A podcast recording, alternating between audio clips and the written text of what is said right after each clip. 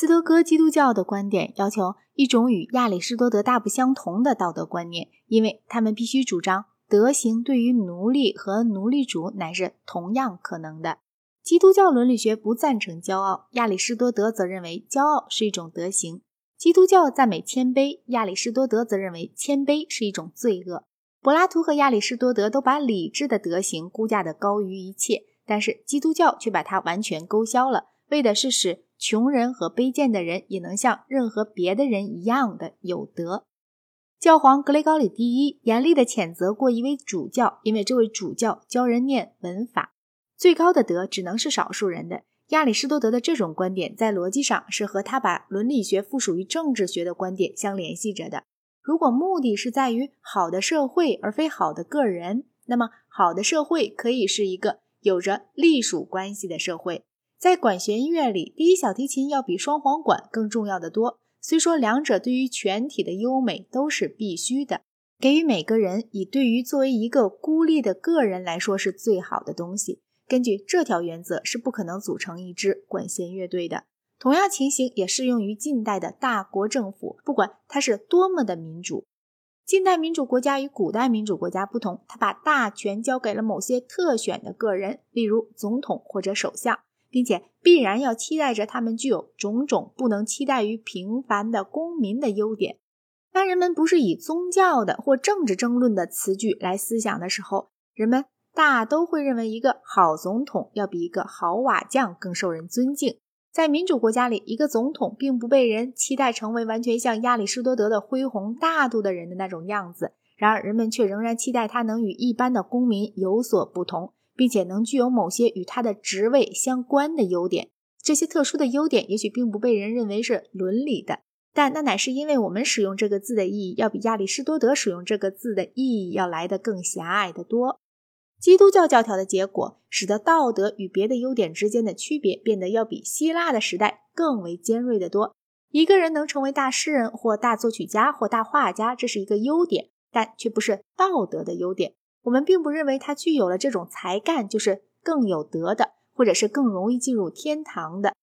道德的优点仅仅限设于意志的行为，也就是说，在各种可能的行为途径中做出正当的选择来。人们不会因为我不知道怎么写歌剧而责备我不曾写出歌剧来。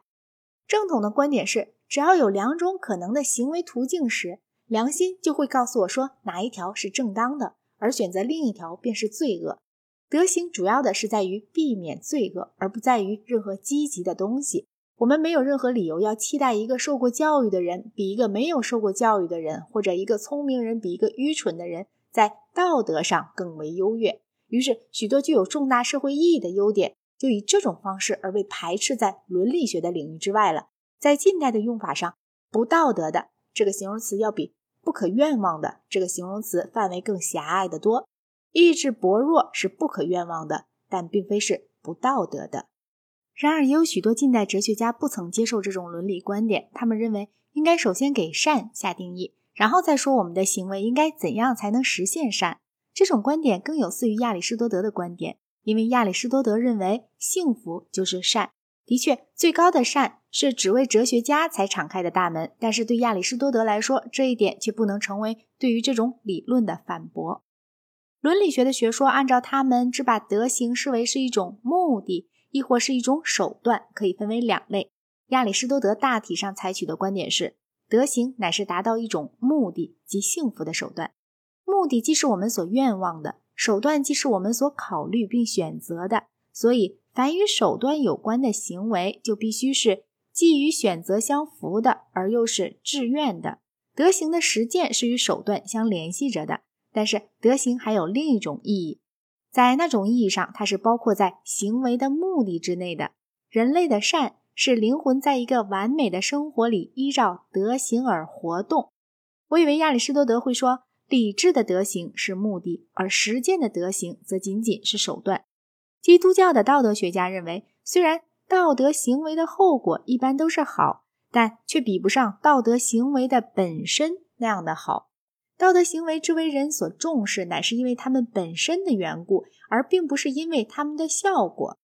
另一方面，凡是把快乐认为是善的人，则都把德行仅仅看作是手段。除非把善就定义为德行。此外，任何别的定义都会有同样的结果，即德行只是达到德行本身之外的善的手段。在这个问题上，我们已经说过，亚里士多德大体上虽然并不完全同意有些人所认为的伦理学的第一要义就是要给善下定义，而德行则被定义为是趋向于产生出善来的行为。